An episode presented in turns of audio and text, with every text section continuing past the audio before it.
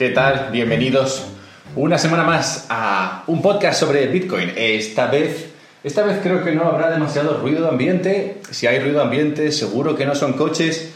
Estoy en mitad de la selva, así que difícilmente escucharás un coche. Igual sí que escuchas una rana o, algo así, pero, pero un coche seguro que no. Así que, así que bien, bien, eso, eso que hemos avanzado. Tampoco creo que haya demasiado eco. Igual un poco, pero, pero no demasiado. No sé. Bueno, total, que creo que la acústica es más adecuada que, las últimas veces, lo cual, oye, es un, es un extra, es una ventaja y, espero que se, aprecie. Quiero decir que sí, estoy, estoy en Indonesia ahora, estoy en Bali. No sé cuánto tiempo estaré aquí, por lo menos hasta el podcast número 20, no, 32, o es el podcast número 25. Así que sí, espero que estar por aquí unas 6-7 semanas y luego pues veremos dónde, dónde caemos. Pero, pero sí, ese, ese, es un poco el plan. Espero que estés eh, muy, muy, muy motivado con, con, este tema. Yo lo estoy.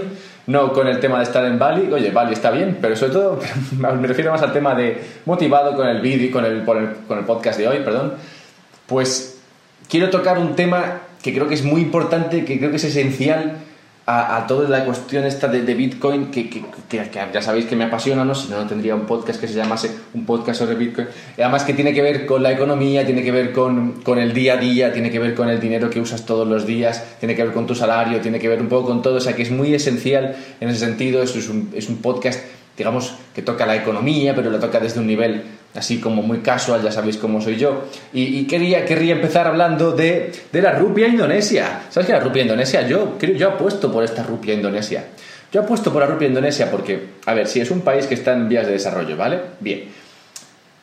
Eso siempre, eso siempre castiga, castiga un poco la cotización de la moneda, pues nunca sabes qué va a pasar. Igual llega un gobierno que es súper antieconómico o anti, anti, sí, antieconómico, podemos llamarle y que todo lo que hace son políticas que van en contra de la economía y eso te castiga mucho la moneda.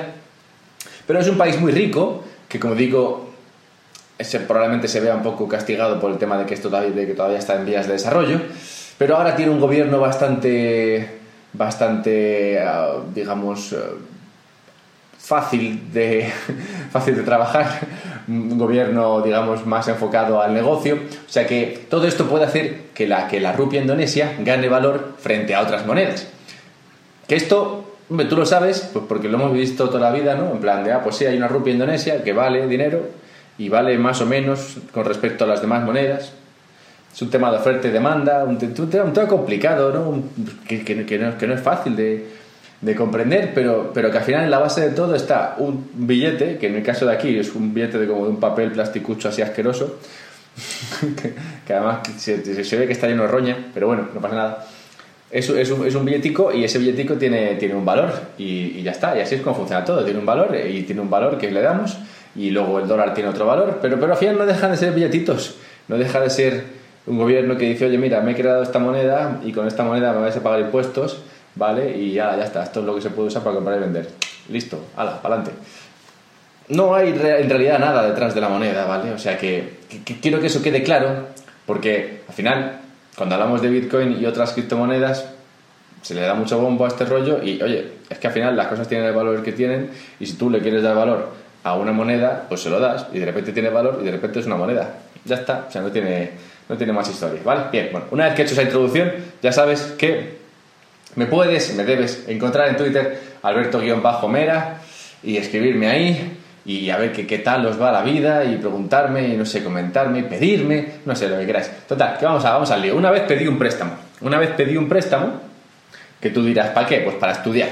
Pedí un préstamo para estudiar y lo pedí al 0% porque era un préstamo que me daba, me daba el gobierno y 0% de interés y dije, esto es dinero gratis. Esto es dinero gratis.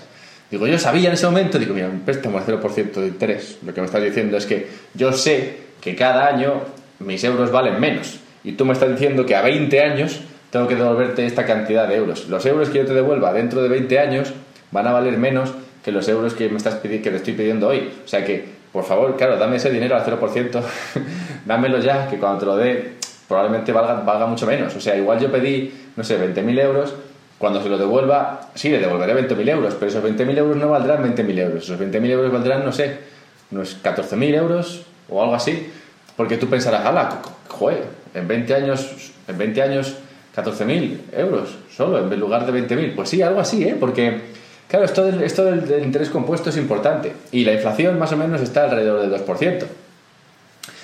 Es una inflación al 2% anual, o sea que cada año un 2% que te rascan de lo que, de lo que valía tus euros, cada año es un 2% menos.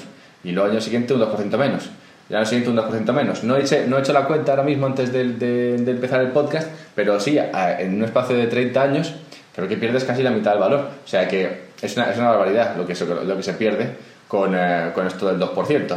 2%, 2% y te has quedado sin un euro. Que son euros que valen igual, o sea, son euros, son lo mismo, misma cantidad de euros, pero son, son euros que te compran menos cosas. Y esto de la inflación estructural, porque esto está así, o sea, yo estudié economía y me acuerdo de la clase de economía y que el profesor me dijera, veréis, hay que mantener la inflación al 2%, más o menos. Y esto es importante que esté ahí al 2% para que haya crecimiento. Ahí tiene que estar. Hala, hasta luego, se acabó la clase. eso, fue, eso, fue, eso fue un poco mi clase de economía. Y, y claro, todo eso te lo cuentan ahí cuando eres, eres joven y, te lo crees todo, pero luego dices, pero en realidad esto es así, no tiene demasiado sentido que haya inflación. En plan, a ver, ¿la inflación qué es? Pues eh, que, que, que, las cosas que, tienen, que, tenemos, los productos y tal que, compramos, valen más, ¿no? Pero ¿por qué valdrían más si cada vez cuesta menos producirlos? En plan, no sé, no tiene mucho sentido, ¿no? En plan de, ahora producimos mejor, ¿por qué vale más? También, también enviamos mejor, la logística es mucho mejor, todo, todo va mejor. Producimos más por menos, enviamos más por menos y el coste es más. ¿Por, qué? ¿No tendría que ser menos? ¿No tendría que ser todo más barato? Claro, pero no puede ser que todo sea más barato porque, bueno, por, por un montón de cosas. Pero, pero, la inflación no viene de que, de que en realidad nos cueste más producir o que nos cueste más enviar. La inflación, la inflación viene de que tus euros cada vez valen menos. Y valen menos porque hay más euros. O sea, si tú tienes un pastel con un montón de euros y luego metes más euros, pues agrandas el pastel. Pero tiene las mismas cosas. Todas las mismas cosas valen más. Ya está. O sea, lo he explicado así como en 5 segundos, ¿vale? Pero más o menos esa es un poco la idea. O sea, la, la, inflación estructural no tiene demasiado sentido que esto exista, pero claro, si tú eres un gobierno, si tú eres un gobierno, entonces empieza a cobrar sentido, porque tú dices, ah, mira, yo soy un gobierno y tengo aquí tengo una deuda del carajo, o sea, como la que tengo, como la que tengo yo, yo qué sé, en plan, yo esos 20.000 euros ¿no? que pedí para, para, para, los estudios o lo que sea, y, digo, claro, pues, pues hombre, si, si esto estuviese en mi mano, yo también crearía inflación, nos ha fastidiado. si yo sé, si yo sé que creando inflación voy a pagar los euros, pero los euros van a valer menos, pues, pues claro, que inflación, hombre, toda la que quieras y más, porque es que va, va redunda en mi beneficio que haya inflación, yo como gobierno y, y, yo, como, bueno, yo como persona también me, beneficio, pero, pero yo porque no estoy pagando impuestos por ese, por ese, por ese, por ese préstamo. Ahora, los gobiernos, que son los que tienen aquí en la, la sartén por el mango, claro, tienen toda esa, toda esa deuda y, esos euros que tienen que, que, pagar, que devolver, entonces dicen, vale, pues mira, si, esto hay, si hay inflación, yo aquí lo que hago es que elimino la deuda poco a poco. En plan, no es que tenga que, no es que no pague, o sea, yo pago, claro que pago, pero pago con euros y demás que, me he creado yo así en la impresora y así, pues oye, mira, valen menos y yo estoy repagando mis deudas, pero que en euros que valen menos. Es un poco trampa si lo piensas, la verdad. Pero ¿por qué? ¿Por qué ya que nos ponemos a esto? O sea, si esto está así, está así y es así y lleva pasando mucho tiempo, si esto es así, porque lo, de la inflación del 2% ya lleva tiempo, o sea, no, no, es, no es una cosa de ayer, yo esto, vamos, lo estudié la carrera, yo estudié la carrera en 2004 y ya estábamos así y, yo creo que ya lo llevaríamos así, pues eso, 10 o 20 años, o sea que sí, vamos, que esto viene de antiguo, ¿sabes? Entonces, claro, yo me planteo la situación siguiente. Tenemos inflación, porque a los gobiernos les viene bien que haya inflación. Esta inflación se consigue imprimiendo dinero en la impresora. ¿Por qué no? Me pregunto yo como gobierno. ¿Por qué no o sea, si hemos estado haciendo esto así como que no quiere la cosa, porque no es en realidad, no es que abiertamente te digan, oye, mira, lo que estamos haciendo es devaluar el euro, ¿sabes? no te lo dicen, te dicen, no, estamos haciendo quantitative easing o algo así, pues no sé cómo se llamaba esto en español. Estamos haciendo cosas, sistemas, ingeniería financiera para, bueno, pues para rescatar la situación, para que la economía fluya y todo eso, bueno, lo que sea, ¿no? Pero, pero al final lo que están haciendo es devaluar el euro. Entonces, entonces devaluando el euro, Así como que no que la cosa, yo entiendo que pasan los años y, y, cada vez la gente, es como, no sé, cada, cada, vez los gobiernos se vuelven más valientes, ¿no? Es en plan, tú al principio haces algo que es un poco raro tirando a ilegal, pero no lo haces muy abierto, ¿sabes? En plan, dices, a ver si cuela. Y tú lo tiras, a ver si cuela. Y pasa el tiempo y está colando. O sea, no, no, hay, no hay una, digamos que no hay una resistencia por parte de la sociedad frente a, esta, a esta devaluación de los euros y de los dólares y de todas las demás monedas. De modo que los gobiernos yo creo que se envalentonan, en plan de, oye, mira, ha colado, ha colado, ha colado, pues ¿por qué no, por qué no hacer esto ya en plan a lo loco, ¿sabes? En plan, porque ahora sí, ahora, digamos, en el momento actual todavía existe esta ficción de que el Banco Central va un poco a su bola, pero, pero pero ¿por qué? ¿Por qué? ¿Por qué hacer esto? Yo, yo creo que no, mira, ya, ya, que, ya que está colando, ¿por qué no hacer esto a lo bestia? ¿A qué me refiero con hacer esto a lo bestia? Tú recuerdas lo del quantitative easing, ¿no? En plan, 2008, se caen los bancos, oye, esto no hay forma de arreglarlo, hemos bajado los impuestos, o sea, hemos bajado los, los tipos de interés a 0%, pero nada, ni con esas, vamos a imprimir dinero, a ver si imprimiendo dinero lo arreglamos, y se pone a imprimir dinero. Imprimir dinero, de nuevo, es lo que digo. Tú imprimes dinero, tienes más euros, los euros, mismas cosas, las cosas valen más, ¿vale? Ya está. Así más o menos. Entonces, tienes, eh, tienes, tienes eso, la economía empieza a fluir todo lo bien que pueda y, y, nada, entonces eso, eso, es lo que pasó, ¿vale? Lo, recordamos bien, vale. Pues lo de la teoría monetaria moderna, que es, que es un poco lo que quería comentar hoy, aunque es raro que lo cuente 15 minutos dentro de... pasados 15 minutos del podcast. La teoría, la teoría moderna monetaria, esta monetaria moderna o como sea, es hacer esto de quantitative easing, pero ya a lo bestia, ¿sabes? Ya sin control, ya a lo loco. En plan, en plan, nada, el Banco Central, un carajo, ya imprimo yo el dinero que me salga del pito.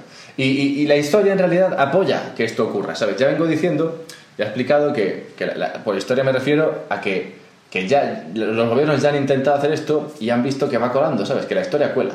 En plan, al principio había oro y las monedas estaban respaldadas por oro y tú podías cambiar tus monedas por oro. En un momento dado, el gobierno, bueno, Estados Unidos en este caso, dijo, oye, mira, eso de cambiar los, dólares por oro, como que ya no. Bueno, yo lo suelto ahí, en plan, no se va a poder, pero bueno, es, es un tema temporal, tal, luego, luego lo... Luego, luego las narices, olvídate de cambiar dólares por oro. Entonces, vale, eso ya colado. Siguiente paso, quantitative easing a lo bestia. ¿También está colando? Oye, pues ¿por qué no ya? Venga, ala al carajo todo, vamos a crear tanta moneda como nos salga del pito. Todo lo que haga falta. Olvidemos a Montesquieu. A ver, Montesquieu en realidad. Montesquieu hablaba de la división de poderes y hablaba del legislativo, del judicial y del, y del legislativo, judicial y... ¿Cuál es el otro? ¿Ejecutivo? No sé, creo que sí hablaba de esa división de poderes, pero, pero creo que casi más importante, bueno, no es más importante, pero bueno, esa, esa, esa, esa división de poderes de Montesquieu, digamos, en mi opinión, yo creo que hace tiempo que no, la, no existe. Pero hay otra que también es importante, más actual, que es la de la, de la división, la de, la de que el Banco Central va a su bola, que tiene una política que digamos que, que es ajena al, al, gobierno, al poder ejecutivo, pero vamos, que, que creo que esta es, lo que esta es la que nos queremos saltar. O sea, esta es la que con el con la teoría monetaria moderna directamente te la, te la saltas. Que, que, ya de alguna forma te la estás saltando porque no sé hasta qué punto en realidad el Banco Central Europeo es realmente independiente a, su, a la hora de tomar decisiones. Yo, yo diría que, que, no del todo, pero bueno, ya con, con esto, la, la, deriva que está tomando esto es hacia, mira, el Banco Central Europeo ya que haga, o Banco Central del país que sea, que haga ya lo que, que haga lo que el gobierno les diga y listo, ¿sabes? Y, y creo, que esto, creo que esto es muy fácil que ocurra porque porque tanto la izquierda como la derecha, me refiero a los partidos políticos, pueden apoyar esto. Entonces, claro, no es un tema ya de, no, solo si gana la izquierda se pasará esto y luego cuando llegue la derecha lo cambia. No, no, es que en realidad podría, les viene bien a los dos. O sea, como les viene bien a los dos, yo creo que esto va a pasar sí o sí. O sea, bueno, ya está pasando con esto de que se puede hacer quantitative física hasta el infinito, pero, pero yo creo que esta farsa se, directamente ya se va a olvidar y va a ser, mira, oye, que el gobierno imprime el dinero, ya está, ¿sabes? plan, hay un dinero y el, y el gobierno se encarga de imprimirlo y listo, ¿sabes? Y, creo que ese va a ser el sistema, porque está, está yendo hacia allí y estoy viendo que la derecha y la izquierda tienen incentivos para hacer esto, de modo que, ¿por qué no hacerlo? O sea, a ver, hay muchas razones por las cuales hacerlo, ¿sabes? yo estoy totalmente en contra, pero, pero que veo que tanto izquierda como derecha van a tirar por ahí. y como hasta ahora la cosa ha ido funcionando en el sentido de que no hay una revolución, no hay una, no hay un, no hay una sociedad que se esté, no sé, levantando en armas para que no les devalúen la moneda ni nada de eso, pues hoy el gobierno al final dirá, mira, pues esto está saliendo bien, vamos a darle a la impresora lo que nos dé la gana y listo, ¿sabes? ¿Por qué nos viene bien? ¿Por qué les viene bien? Pues a la izquierda le viene bien porque, ¿sabéis? La izquierda siempre es más social y tal. Entonces la izquierda le viene bien porque dice, oye, mira, yo con esto de imprimir dinero, pues me viene genial, porque, oye, puedo hacer los hospitales que quiera, las carreteras que quiera, los servicios sociales que quiera, todo lo que quiera, lo que quiera y un poco más de lo que quiera y no pasa nada, ¿sabes? Está todo pagado. no pasa nada. Y la derecha también le viene bien porque la derecha es, a ver, yo también quiero gastar mi dinero porque soy un gobierno guay y quiero gastar dinero en un montón de cosas, pero quiero bajar impuestos porque si no, si no mis, mis, mis, mis eh, votantes conservadores no están contentos, de modo que yo quiero bajar impuestos y quiero al tiempo seguir haciendo cosas y seguir teniendo un presupuesto enorme ¿Cómo gestiono esto? Pues creando dinero, claro que sí, le doy la impresora y pimba, pimba, pimba. Y no hace falta que lo levante con impuestos, ya lo levanto yo con. Ya lo levanto yo con la impresora. Y además no, no hay un problema porque. Porque tú dirías, podrías decir, bueno, pero, pero en ese caso los, que, los, los conservadores que apoyan al partido eh, no les va a hacer gracia, porque claro, al final tú cuando devalúas la moneda estás, estás empobreciendo a la sociedad. Sí, pero, pero a los ricos no. A, la sociedad sí, pero a los ricos no. Así que probablemente el apoyo de la derecha seguirá ahí, porque los ricos no. Que los ricos también les devalúan la moneda, ellos tienen un montón de activos, o suelen tener más activos que los pobres, claro. De modo que los activos suben en valor, así que, bueno, más o menos lo comido por lo servido, las gallinas que entran por las que salen, y todos contentos. Y luego tenemos la ventaja general, genérica para todo el mundo, de que así el gobierno nunca falla. Porque, a ver, el gobierno solo fallaría si si por lo que sea tuviese que, o sea, no pudiese pagar sus deudas, ¿vale? Pero, pero a ver, si siempre puede imprimir dinero, ¿qué, problema va a haber con las deudas? ¿Sabes? O sea, incluso si yo no tuviese ningún ingreso y tuviese que repagar mi, mi préstamo, si yo pudiese quedarme mis, propios euros, pues no tendría ningún problema. Vamos, a mí no me vamos, no, no tendría bancarrota jamás. En plan, a ver, ¿cuánto te debo? 10.000 euros, no pasa nada, falta un segundo. Voy a la impresora, pim pam, pim pam, la toma, 10.000 euros, como estos, mira, recién sacados del horno, mira qué bien huele. Así que, ¿ves? o sea, son ventajas para todos. Y cuando hay ventajas para todos, esto es muy peligroso. Porque ventajas para todos me en el gobierno. Porque es que va a pasar sí o sí. O sea, no veo, no veo un incentivo contrario para que esto no, no ocurra. Al menos no desde el lado del gobierno. Porque el gobierno, el gobierno sabemos que goza o, vive, persiste de prometer cosas a la sociedad. Y y, un, partido nunca jamás gobernará prometiendo menos cosas, ¿vale? ¿Y cómo puedes prometer más cosas con menos dinero? Pues teniendo acceso a la impresora. Así que yo veo que tanto la izquierda como la derecha van a acabar apoyando este, este giro por el cual se acaba la farsa esta de que el Banco Central en realidad es independiente y se imprime dinero a mansalva todo el que haga falta y más. ¿Desventajas? Claro que sí, pero para el ciudadano, El ciudadano el ciudadano, el pobre, que lo que tiene es que, claro, que, tiene unos euros que cada vez valen menos, ¿sabes? Hablo de euros como hablo de dólares, ¿vale? Tiene, tiene o, de libras. Tiene ese dinero, pero cada vez vale menos y, te das cuenta que cada año pues te suben el sueldo igual un 1%, pero, pero todo vale mucho más caro y tú dices, ¿pero qué está pasando? En plan de, ¿cómo puede ser? porque yo sé, antes las cosas no valían tanto y, yo, no sé, yo, gano mucho más dinero que mis padres, pero vivo mucho peor. En plan, ¿cómo, cómo, cómo puede ser esto? Mi, mi, abuelo ganaba, no sé, mil pesetas al año y vivía como Dios y, yo estoy ganando 30.000 euros, que son, no sé, millones y millones de pesetas y soy pobre de pedir. En plan, ¿qué, qué, qué, qué está pasando? En plan, ¿cómo, cómo, cómo es esto? También recuerdo que mi abuelo se echaba siestas, ¿sabes? En plan, trabajaba seis horas, yo qué sé, si acaso y, estaba todo pancho el hombre. Y, y, aún así vivía bien. ¿Por, por, por, qué? ¿Por qué? ¿Por qué yo? ¿Por qué? ¿Por qué tengo que sufrir yo? ¿Por qué? Pues por esto. Porque, claro, te devalúan la moneda y, sí, pues tú tienes muchas monedas, pero si te valen una mierda, pues al final estás fastidiado. Ahora, si te devalúan la moneda y tienes una casa, no tienes tanto problema. O bueno, por casa me refiero a inmuebles, ¿vale? Una casa, dos, tres, cuatro, cinco casas, no sé. Cada tienes una casa, dos casas y, y te devalúan la moneda. Joder, gano menos dinero, pero tu casa vale más. Porque si tu casa valía, no sé, 100.000, te devalúan la moneda y ya, nada, de repente a los años pasa vale, a valer 200.000 y luego 300.000 y luego 400.000. O sea que de alguna forma te estás cubriendo de esa devaluación del euro. Mientras que si no tienes inmuebles, ¿qué te pasa? Nada, no te pasa nada. No te pasa nada, no por no pasar no te pasa ni comida por el gasnate porque no tienes ni para comprarla. Así que no te pasa nada. De modo que estás fastidiado. Desventajas, yo veo un montón de desventajas, como ves, y además, igual más que, más que un montón, tampoco hace falta que sean muchas. Yo lo que veo es una desventaja muy gorda, ¿no? En plan, de esto no veo que tenga, que tenga futuro, no, no, no, no lo veo. Así que, así que esto es un poco por donde vamos y esto es un poco lo que, lo que veo que va a ocurrir. Un tema, un tema para ir cerrando, la inflación, porque no he tocado la inflación, bueno, la he tocado al principio, pero, pero podrías pensar, a ver, pero si el gobierno, si el gobierno le dan ahí el, mando de la, de la impresora, y se pone como loco a imprimir, esto, esto de la inflación al 2% se le va a ir de las manos, ¿sabes? En plan, va a empezar ahí al 10%, 20, 40, tendremos ahí la de la hiperinflación alemana, el caso, el caso venezolano, al carajo todo, en plan de cómo, cómo se evita esto. Bueno, la teoría monetaria moderna establece que, que esto se podría controlar no solo con los tipos de interés, que imagino que seguirían existiendo, claro, y que también seguirían, estarían bajo el control del gobierno, sino también con, con impuestos. Lo cual, lo cual me, me, queda incluso más dudas. Porque, porque imagínate que hay inflación, mucha inflación, lo cual te devalúa mucho tus euros. Y entonces, para controlarlo, lo que hace el gobierno es que te sube los impuestos. O sea, tienes euros que valen poco, que te permiten comprar poca, menos cosas, y encima te suben los impuestos para intentar sacar monedas de ahí, para intentar, para intentar reducir esos euros. Claro que igual, igual a largo plazo se arregla la situación, ¿no? Con esos superimpuestos se arregla la cosa, se eliminan euros y se, y se vuelve a un estado de más, más eh, normalidad.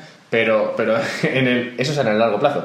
En el corto plazo, el ciudadano está, vamos, si ya estaba fastidiado antes, en ese momento está de, mira, vale, ya está, me pego un tiro y dejo de existir porque es la única forma de salir con un poco de dignidad de esta vida. Porque si ya tienes euros que valen poco y encima te suben los impuestos, es como en plan, muchas gracias, en plan, ¿por qué no vienes aquí y, me pegas tú el tiro, ¿sabes? Directamente para, para acabar antes. O sea que, sí, esto es un poco como lo plantea, a menos, a menos en mi estudio, en mi estudio preliminar sobre la teoría monetaria moderna, igual, bueno, igual no, seguro que hay mucho más aquí, e igual un economista de vosotros podría podría añadir más a este debate en, Twitter.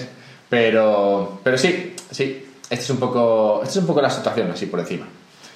Veo, como digo, los incentivos para que, para que este tren, este tren de la devaluación de la moneda, siga el curso que, que lleva en los, últimos, en los últimos años, y quien dice años dice décadas. Y veo cómo es muy probable que en los próximos años salvo que ocurra algo un poco gordo, se, se consiga, se consume el control del gobierno sobre la impresión, sobre el control de la moneda. Un control que a principio nunca, que, nunca, que nunca, en principio nunca tuvo. O sea, el gobierno, bueno, de hecho solamente empezó, empezó a haber gobiernos, gobiernos cuando se consiguió el control férreo sobre la moneda y los impuestos y todo eso. O sea que sí, antes, antes el dinero era, pues ya está, lo que la gente estimaba que era dinero y listo, ¿sabes?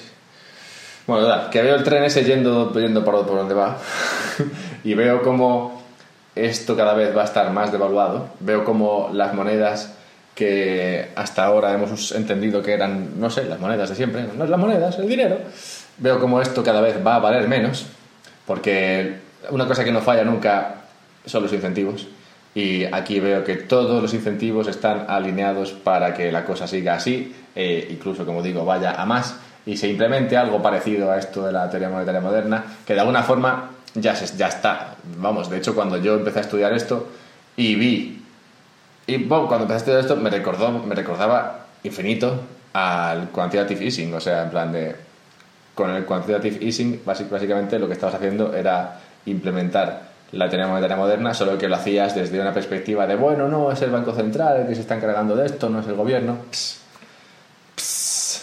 Te lo puedes creer si quieres. Así que, como todo esto es así, y yo veo el tren de la, de la devaluación cada vez más, cada vez más fuerte, cada vez más potente, en pos de una moneda que no valga nada, por todo esto me, me interesa cada vez más Bitcoin. creo que es la primera vez que digo Bitcoin, no, debe ser como la cuarta vez que digo, tercera vez que digo Bitcoin en este podcast. Han pasado 30 minutos y es verdad que hace media hora que no hablo de, de Bitcoin y puedes haber pensado que, oye, ¿a cuento de qué venía todo esto? Pues, pues básicamente a cuento de esto. O sea, la situación real es la que es. Y dentro de esta situación real tenemos algo como Bitcoin que es una moneda en tanto en cuanto la gente decide tomarlo como una moneda. La gente decide darle un valor, cosa que lleva dándole desde hace 8, años, 9 años. De modo que, de modo que tenemos eso, Bitcoin, que no depende de nada, de ningún gobierno, me refiero, que es descentralizado, que tiene el valor que se le da, que le da a la gente al comprarlo y venderlo, que no se puede devaluar, al menos no mediante la impresión o la creación de más bitcoins. Y, veo, veo esto y digo, eso sí que es dinero, joder. Perdón por... Eh, perdón, se me ha escapado. eso sí que es dinero. En plan, eso es un dinero que, que, no me importaría mantener, ¿sabes? Es un dinero que no me importaría guardar. Es un dinero como el que mi abuelo tenía, ¿sabes? En plan, un dinero que mi abuelo llegaría a casa y diría, hoy he ganado 10 pesetas. Pues las voy a guardar en el cajón. Las voy a guardar en el cajón porque estas 10 pesetas, oye, son 10 pesetas. Con esto tiro. Y esto yo confío en el valor de estas 10 pesetas. No como ahora, que me dan 10 euros y yo me los gasto porque digo, ¿para qué voy a guardarlos y mañana va a valer menos? Así que, así que veo, veo, veo en Bitcoin esas, esa, eso, esas características que, que, tienen el dinero de bien, ¿sabes? Lo que, lo que de verdad, lo que debería ser dinero, porque es que la visión que tenemos del dinero es muy diferente, muy distorsionada de la que se entendía como dinero antes. Y, y yo no creo que el dinero sea algo que tengas que, de lo que tengas que desprenderte lo antes posible para evitar que se te devalúe delante, dentro del bolsillo, ¿sabes? Yo veo el dinero como algo apreciado, como algo que debería cada vez valer más. No lo sé, vamos, vas en relativo, me refiero. Un dinero debería cada vez comprarte más cosas porque somos cada vez más, más eh, potentes a la hora de producir y más eficientes. Entonces, ¿por, qué? ¿Por qué todo.? ¿Por qué inflación estructural? No entiendo. Así que, así que sí, por todo esto veo Bitcoin y digo, joder, cómo mola. y por eso tengo un podcast que se llama Un podcast sobre Bitcoin. Encuéntrame en Alberto-Mera, Twitter, para hablarme de lo que sea. Y la semana que viene, la semana que viene, déjame que lo mire un segundo porque tengo dos podcasts que quiero hacer. Quiero hacer uno sobre los Initial Exchange Offerings y quiero hacer otro sobre eh, mercados de predicción descentralizados y centralizados. Así que sí, eso será la semana que viene. ¿Vale? Te, te lo predigo desde ya. Centralizadamente. Hala, un abrazo, que vaya bien.